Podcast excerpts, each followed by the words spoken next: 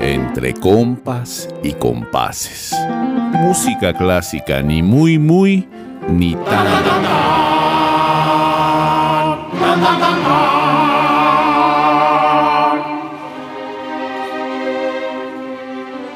Hola, ¿qué tal, pinches compas? ¿Cómo están? ¿Se lo lavan? ¿Cómo les ha ido? ¿Están chidos? Todo chido, güey. Vientos. Bien lavaditos. Hoy vamos a hablar de el concierto. Vámonos. Eso, chinga. Pero no del concierto que seguramente toda la gente va a pensar como en un auditorio nacional, en un foro sol, ¿no? Un vive latino. O sea, los chidos, los que se ponen acá. Los mamalones. cabrón. donde te drogas chingón. Para eso no necesitas un concierto, güey. Pero es más chido, ¿no? Pero es más chido, sí, sí, es más chido. No sabes el nivel de, de, de éxtasis al que puedes llegar con un concierto, cabrón. De música clásica. Ah, uy. Continuando un poquito con ese tema de la sonata, pues les vamos a echar una chorata sobre el concierto, ¿no? De dónde viene, ¿Y a qué figura va? es, de qué trata. Concierto de que viene de concertado, ¿no? Que puede significar el tocar todos juntos. Pero en la música clásica, ¿de qué se trata o de qué hablamos cuando mencionamos un concierto? Es como un diálogo entre un músico solista, ¿no? Que puede ser cualquier instrumento. Y pues no podríamos decir necesariamente una orquesta, sino puede ser un conjunto de otros instrumentos, ¿no? Puede ser también un ensamble de cámara. ¿O no? Yo creo que sí hay conciertos. Bueno, la gente también puede entender concierto como, como uno de música clásica, aunque no haya solista, ¿no? Yo creo que más bien tendríamos que dividir el concierto en cuanto a la composición misma o en cuanto a la ejecución. Es decir, a veces entendemos concierto como justamente decías, como un, un acuerdo, como vamos a ponernos de acuerdo, o también creo que esa es, esa es la etimología más directa, cuando las cosas se desarrollan de una manera correcta, cuando estás seguro de lo que vas a hacer. En contraposición, por ejemplo, sabemos todo el mundo que es el desconcierto, ¿no? Y curiosamente no sabemos qué es concierto, pero usamos mucho desconcierto. Desconcierto Y justamente. El concierto es lo opuesto al concierto. Ese entendimiento. Curiosamente, en la, en la música clásica, a veces tiene un- una connotación diferente porque uno piensa que cuando hay un acuerdo es, una cuestión de, de equidad, de democracia, y justamente en lo concierto pasa lo opuesto. O sea, por un lado tienes al jefe, al, al solista, al chido, y por el otro lado tienes a la perrada, y la perrada tiene que subordinarse a... No- a- noto, cierta, cierto mal pedo en tu comentario, Miguel. No, no, eso es etimología pura. no, este. No, pero es, es interesante verlo, porque después uno lo, lo- lo lleva al asunto de, de ver el concierto como un evento. Sí, ¿no? puede tener diferentes acepciones. Sí.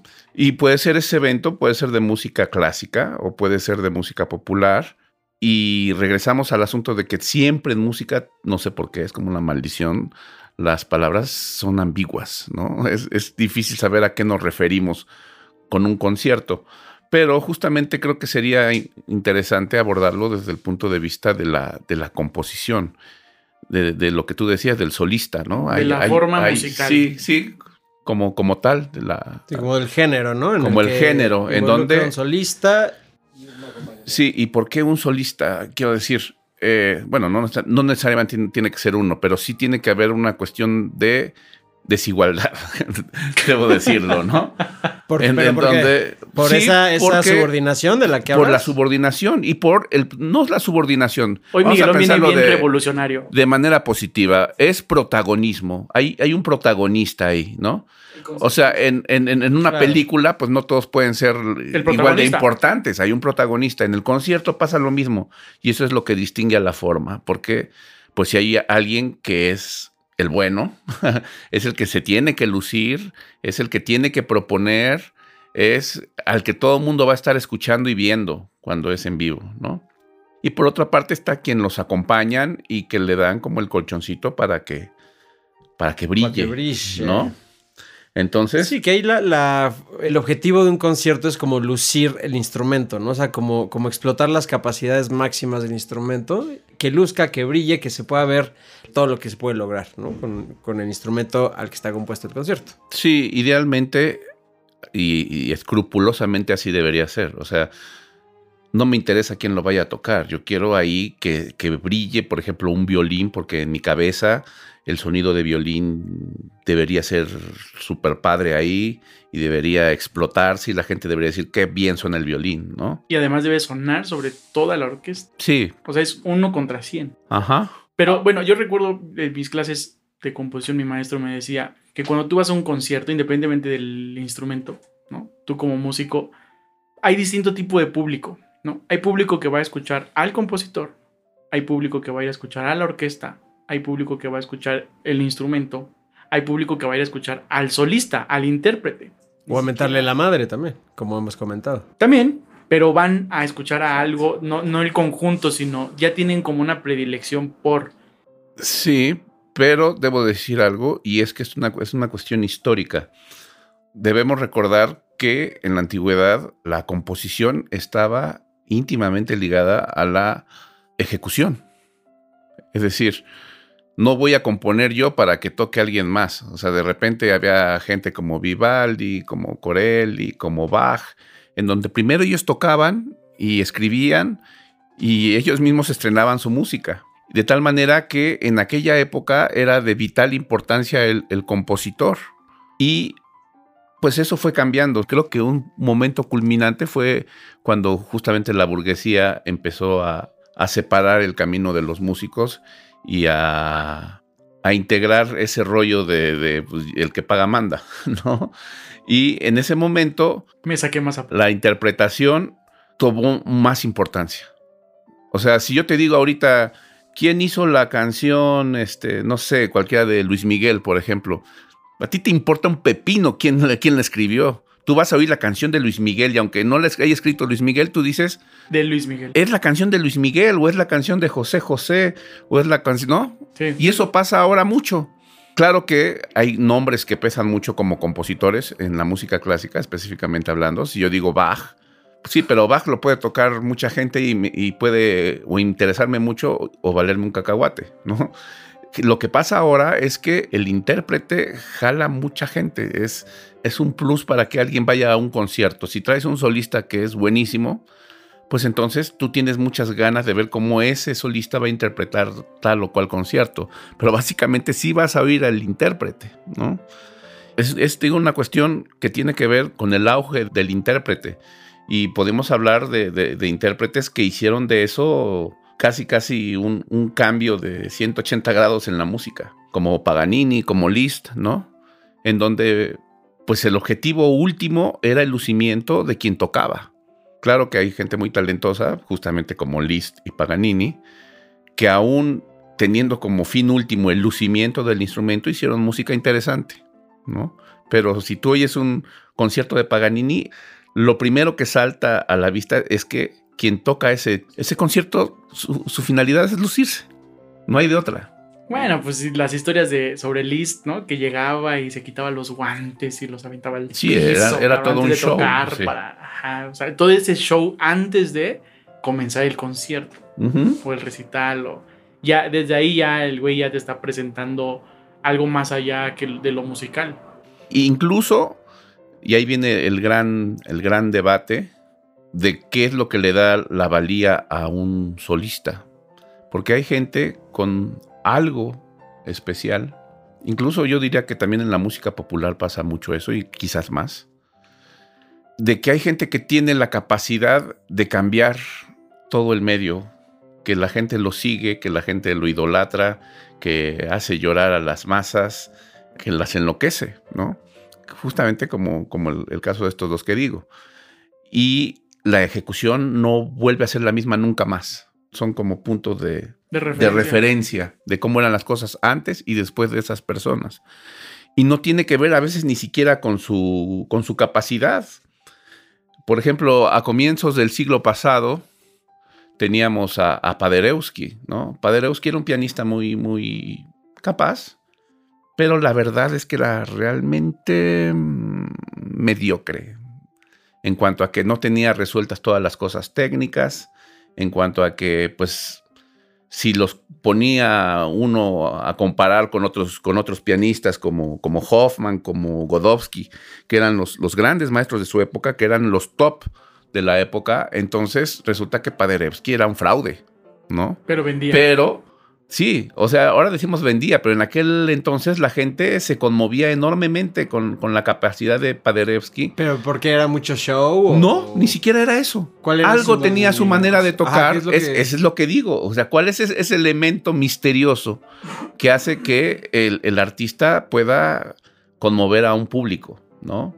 no tiene que ver con la capacidad. Dijimos que estos dos pianistas que mencioné eran infinitamente superiores Técnicamente. técnicamente. pero en cuestión ya como de interpretación. Pues sí, algo tenía Paderewski, ¿no? Exacto, que Y- al final de cuentas creo que es lo importante del. O sea, porque el intérprete, obviamente, es gran parte de. O sea, de lo que vas a escuchar. Sí. Porque obviamente, si tienes un cabrón que te está sacando las lágrimas, aunque su técnica no sea la mejor, para ti en ese momento te está funcionando O es el mucho mejor. Que un cabrón que la, la técnica y los dedos los mueve a la perfección, y la- pero no te transmite nada, ¿no? Sí, pues el, el caso es que la historia reconozca a Paderewski y de los otros dos, difícilmente, a lo mejor los pianistas saben a quién me refiero. Claro, pero, Pero- no pasaron a Pero mayores. no pasó nunca a, a mayores. Incluso, de repente, hasta en el canto, tú tienes a, a María Calas. Todo el mundo sabe quién es María Calas, ¿no? Y había otras cantantes de mucha mejor formación, musicalmente funcionaban mejor para los estándares técnicos de la época y para las aspiraciones estéticas, pero algo tenía la Calas que, que enloquecía a la gente. Decían unos que era muy buena actriz. Es otros que es eso, y también que seguramente sí. es cómo manejaba, tiene que ver hasta sus parejas, o sea, en su vida personal creo que en, esas, en ese caso en particular también puede ser que haya influido, ¿no? O sea, que, que influya mucho el, la atmósfera que lo rodea. O sea, el origen. Sí, porque generas un esto- personaje también, este- ¿no? Y es algo que la gente también le puede llamar mucho la atención, ¿no? No, y, y tiene chisme, que ver, es una cuestión, volvemos siempre a- algo historia, o sea, algo... a nuestro punto común, es una cuestión cultural. Es decir, alguien que en, aquella, en aquel momento conmovió, ahora puede no hacerlo, ¿no? No es ni siquiera la cuestión técnica, porque hay gente que ha sido técnicamente correctísima y aparte, si tienen ese poder de, de- de- de encantarle al público, como Clara Schumann, por ejemplo, ¿no? Claro. Cla- Clara Schumann era, era totalmente apolínea, ¿no? Eh, En cuanto a que era la corrección, la virtud, lo recto, el amor a la música, súper aferrada a la cuestión técnica. Y claro, Schumann, eh, su esposo, eh, Robert, tuvo mejor proyección, pero como compositor, como, como intérprete, pues Clara Schumann era una maravilla y pasó a la historia, por supuesto, ¿no? Entonces, a veces no es cu- cuestión de la técnica, sino ese elemento raro que hace que, que la gente perdure por mucho tiempo, ¿no? Este elemento que estoy diciendo, a veces hoy en día se podría malinterpretar, porque pues ahí hay toda una industria que no había antes, ¿no? De cómo influir psicológicamente sobre cierto público. Pero a veces esa capacidad viene separado de, de su habilidad o de sus conceptos musicales. O sea, quiero decir, puede haber gente que sea extraordinario músico y hacer esos mismos shows. Sí los hacen. Y a veces les nacen, ¿eh? No es que se los estudien, no, o sea, realmente se vuelan. Y funciona, musicalmente funciona. A veces uno diría, bueno, hay gente que no, que es una pinche piedrota ahí, que no se mueve, y también hace que las cosas funcionen. Y el éxito puede venir en uno o en otro. Regularmente hay cierto público que sí le gusta más movimiento escénico, que le gusta más el show. Visual. Sí, pero, pero no siempre funciona, ¿eh? La verdad es que no convence. Si no lo sabes hacer, factores, ¿no? no funciona, sí. ¿no? Pero entonces ya no estaríamos hablando de la música en sí. No, pero yo estoy hablando específicamente de la música. O sea, quiero decir, esa capacidad de, de mover a las masas y sobre todo a un público que no se deja engañar tan fácil, puede venir en el estilo que sea, en el formato que sea. Si tú quieres ser super parco para marcar, pero consigues que el sonido que quieres, puedes triunfar también, ¿no?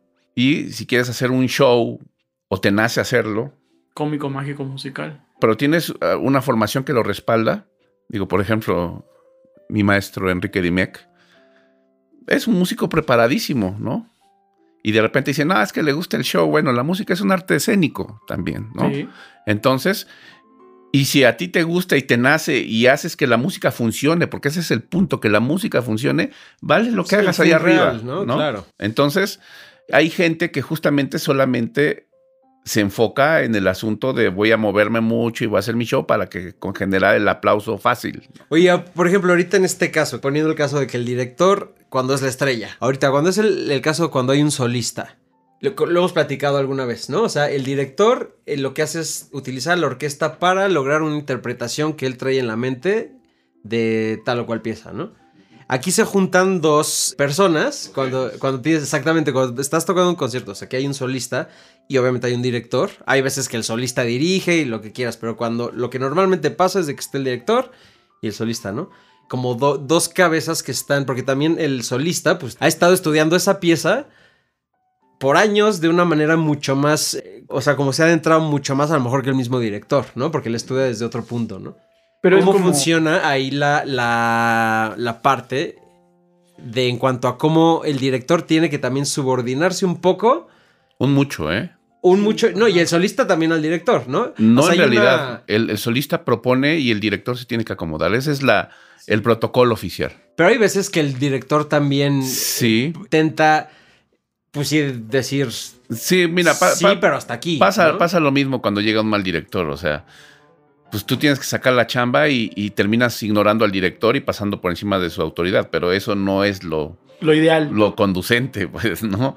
La verdad es que, pues, tú te tienes que apegar a lo que diga el director. Ese es el asunto. Pero también tú dices, bueno, si me apego totalmente, pues va a valer queso esto, ¿no? Esto no Entonces sale. tratas de sa- sacar la chamba o- con un margen de no hacerle caso al director. Lo mismo pasa con el, el solista. El solista llega, el director tiene que apegarse a la propuesta del solista. Ahora, a veces pasa que llega un solista inexperto, algún chavo, está asustado, es su, Es su primera, primera vez, vez. exacto, ¿no? Y delega absolutamente toda la interpretación al director. Ahora, claro que a veces es un poco difícil saber quién realmente está mandando. Y entonces como una mezcla de todo, ¿no? Tantito que la orquesta propone, tantito que el director marca y tantito que el solista dice síganme, ¿no? Entonces ahí sí se convierte en un verdadero concierto, ¿no? En donde hay, hay una especie de acuerdo. Entre todos, ¿no? Sí, cuando, cuando, cuando hablamos de, de la subordinación me refiero a, a sutilezas, ¿no? Porque finalmente pues la música está escrita y pues vas, vas tratando de, de encajar todo eso en ese contexto, ¿no? Pero entonces esa subordinación, en este caso del director, pues refuerza un poco este punto de que el que brilla es el solista. O sea, es Sí. el que tiene, le tienes que dar chance de sentirse cómodo al solista, como para que justamente pueda sacarlo mejor, ¿no? Pero Sí. pues de hecho, bueno, ¿No? El, sí, grado el, que el sea, director tiene que seguir al solista, el- ¿no? el punto en el que dice, a ver, güey, pues date, vamos todos contigo para que tú brilles como el lucero que eres. Sí, ¿y qué pasa, por ejemplo, cuando algún compositor, porque sí pasa, dice, voy a escribir un concierto, pero no para un solista, sino cada uno de los integrantes de la orquesta va a ser un solista. ¿Mm? Ah, sí hay. Y dices, güey, ¿y ¿cómo está eso? No, Ah, es un concierto para orquesta, ¿no? Como lo tiene Barto, como lo tiene Lutoslavski, ¿no? Entonces, ¿cómo manejas eso? Claro que ya se pone uno no en, en el plan de vamos a seguir protocolos, porque pues ahí no funciona. Pero, pues tratas de entender la música y hacer lo que proceda, ¿no? En realidad es como una especie de sinfonía grande.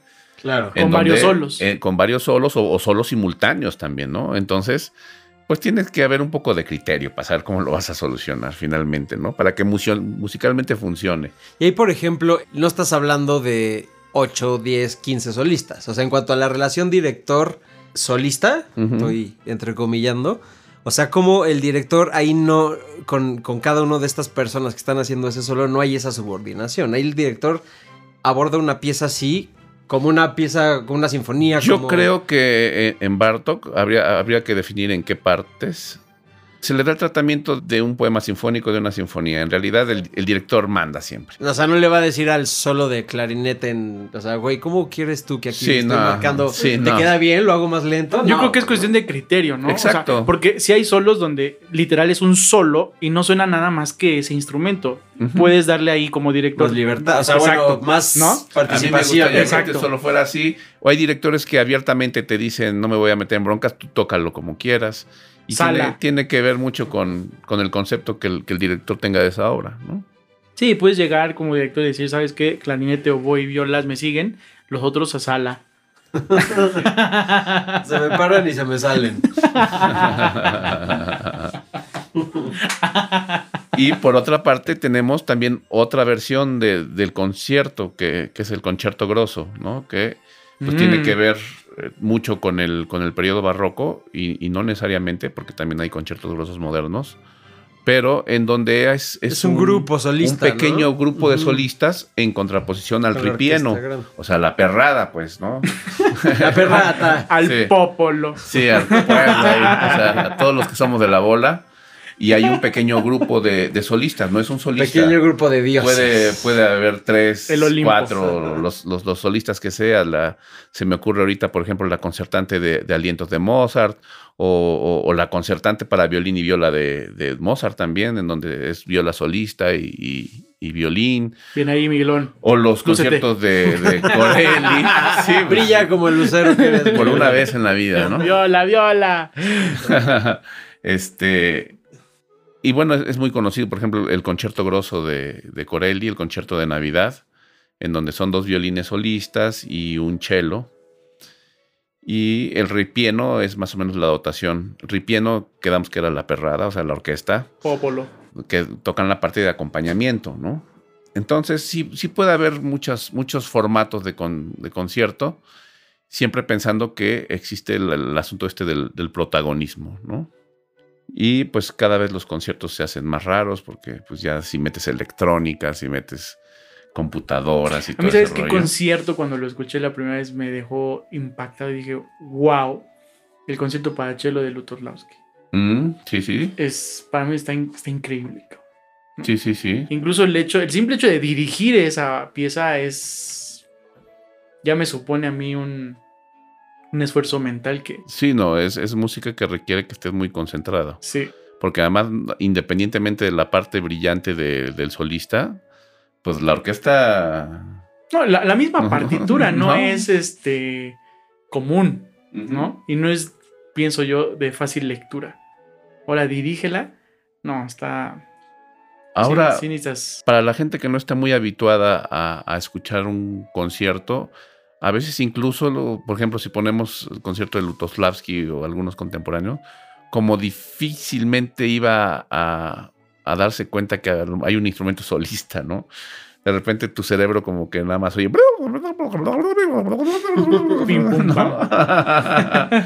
Y no te fijas si hay un instrumento o dos o diez o cien, ¿no? No, estás tratando de concentrarte en lo que estás escuchando. Sí, nada sí, ¿no? De mantenerte vivo. Y, y- creo que la, la- tradición de, de concierto más fuerte que traemos arrastrando es justamente la del romanticismo, en donde era muy evidente, súper evidente la cuestión esta de, del superestrella, ¿no? De que la gente abarrotaba y le daban un tratamiento de, de- estrella de pop que tenemos ahora. Abarrotaban la sala, le, le aventaban los chones, este... eh, Los bras. Sí, sí, sí, sí, es cierto, ¿eh? Sí. Entonces, este, ese, ese concepto todavía se mantiene a la fecha, ¿no? Que difícilmente harías algo así, aunque se lo mereciera, a un solista en Lutoslavski, ¿no? Sí, güey. Entonces, este, Bueno, igual alguien le avienta algo nada más para que se calle. sí. o por haber bueno, tenido el atrevimiento de tocar esa. Los, los jitomates igual, ¿no? Entonces, ¿Sabes dónde suena chido la viola? en el baño. y también depende del baño, ¿eh? Sí, ya no, no, digamos no. de la viola. Y de lo que estés haciendo en el baño. también. De tanto, con qué lo acompañes. En el treno de, de Penderecki. Sí, claro, ¿no? Sí. y hay, hay, hay obra Pues y Penderecki música- tiene bastante música para viola bien buena también, güey. O sea, él le escribía chingón para la viola también. Sí, y además hay otra cosa, que uno dice, Penderecki. bueno, si es solista, ¿por qué cuando tocas solo? Este, No suena así. No, porque cuando tocas solo, este, no te puedes llamar solista, ¿no? Porque cuando tocas solo como. O sea, recital, como si o sea, tocas la, la secuencia de Berio para viola, por ejemplo, este, pues no es un concierto, ¿no? Estás tú Sí, solito, la viola sola y tú, tú, tú, tú, haciendo, Haciendo mamadas. ¿no? Sí, como siempre. Pues podría ser Pero, esta cuestión como más filosófica en el que te, te suponen, ¿no? Tú puedes ser libre, puedes tener toda la libertad que quieras y te ponen, te colocan en un espacio en blanco, ¿no? Aquí estás, eres libre, puedes moverte donde tú quieras. Pero mientras no exista un límite o una referencia, pues no es que en realidad puedas hacer exactamente lo que tú quieras, ¿no? Necesitas que haya una línea que te divida ese espacio para que puedas decidir si quieres estar en uno o en otro lado de la línea. Pues me imagino que algo así es como el solista, ¿no? No puedes decir que estás tocando como solista si no estás. En relación a alguien, Ah, Exactamente. sí. O sea, estás tú solo, pues sí, solo, solo, solo como con su soledad. Sí, porque es como lo que dices, es como estar solo en tu casa, casa, en y- cierta o forma. en el baño. No, y digo, la- la- la- las secuencias de Berio son muy importantes y tienen Y justamente como, como finalidad mostrar los límites eh, técnicos de un instrumento. Exacto. Pero, pero no hay otro instrumento y entonces uno, uno y se imaginaría que solista es él solito, ¿no? O también hay gente que es solista, es que es solista, pues sí, porque toca solo, porque pues nadie quiere oírlo, ¿no? Está solo. Y, y hay- y hay, y hay gente que, que de verdad todo solo, parece, cabrón, parece, cabrón. parece mentira, pero sí, eh, no, eres solista porque no toca en ningún lado, pues mm, en ningún lado lo contratan, güey, ¿no? Entonces solista.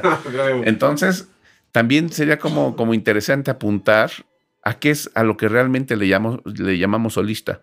Y a mí me gusta justamente tomar una referencia muy burda, muy, un parámetro muy mundano, pero es el asunto de que vives de eso. O sea, para que tú puedas decir, yo soy solista, es que uno dice, es que si es buen músico es solista y, y, si, y si no es buen músico es perrada, ¿no? O sea, eso es más o menos como lo, como lo es- es- somos ripieno. A mí me gusta decirle perrada. Pero este-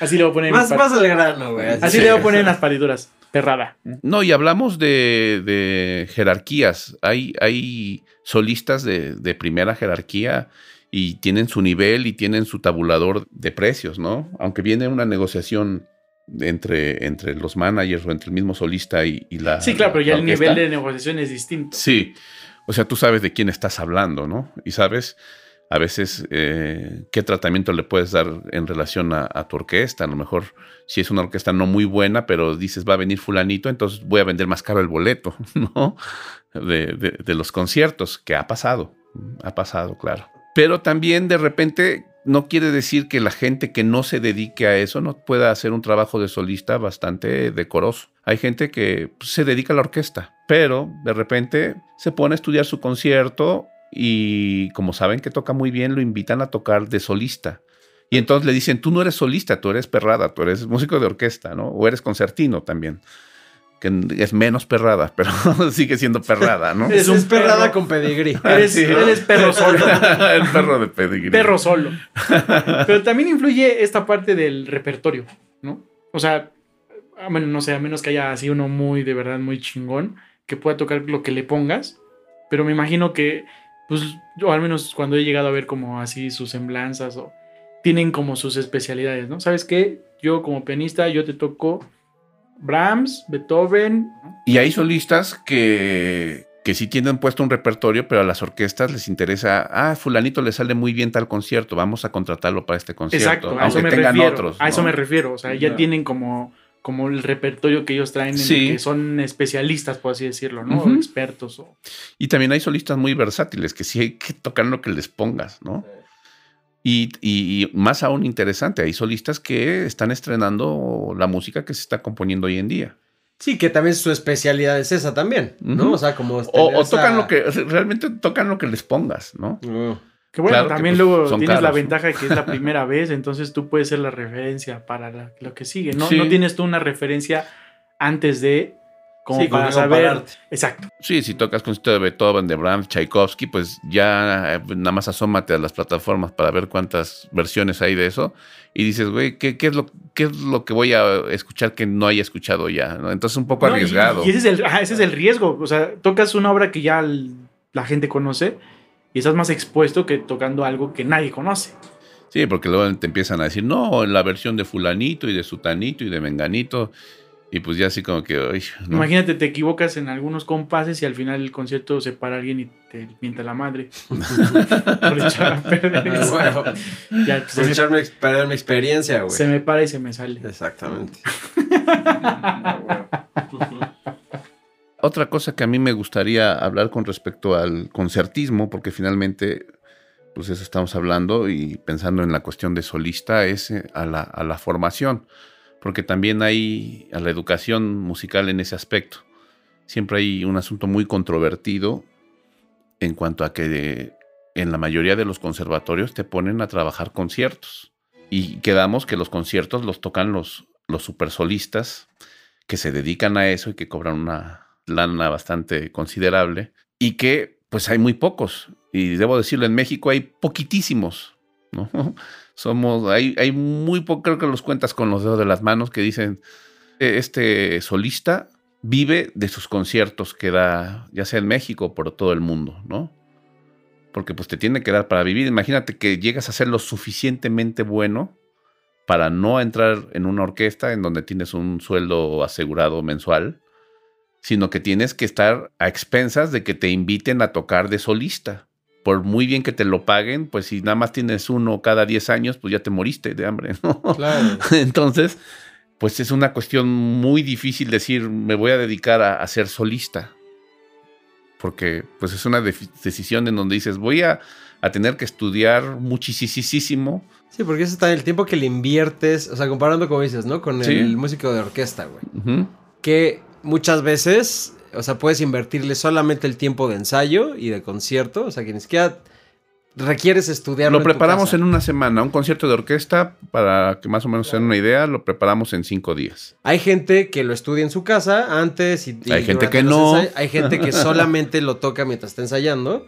Hay quienes ya se lo saben de memoria. Entonces aquí el tiempo Mal. que le invierten Exacto. estas personas, por ejemplo, alguien que solamente va a ensayar, o sea, que no, es- no, no lo prepara tanto tiempo. O sea, es mucho menos Nombres. el tiempo que, que, que le dedica para cobrar cierta cantidad a comparación de lo que le va a dedicar un solista, A que cobra obra. más, va a cobrar bastante más, pero no sé si sea como, No, pero como es, es proporcional. a lo que voy. O sea, pon tú, te pones tus cinco conciertos de violín, tocas Beethoven, Brahms, Mendelssohn, eh, Tchaikovsky, Bruch, ¿no?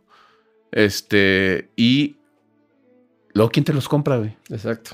Pues cuántas orquestas hay aquí en el, en el DF, así como para contratar. En unas ciudad muy importante. En una ciudad muy importante, como, como cinco orquestas, y hay una oferta gigantesca de solistas de otros países Claro, también, y que ¿no? normalmente es lo que esas orquestas buscan, ¿no? O Y sea, entonces también- tienes que competir contra los, la oferta de solistas de, de otros países.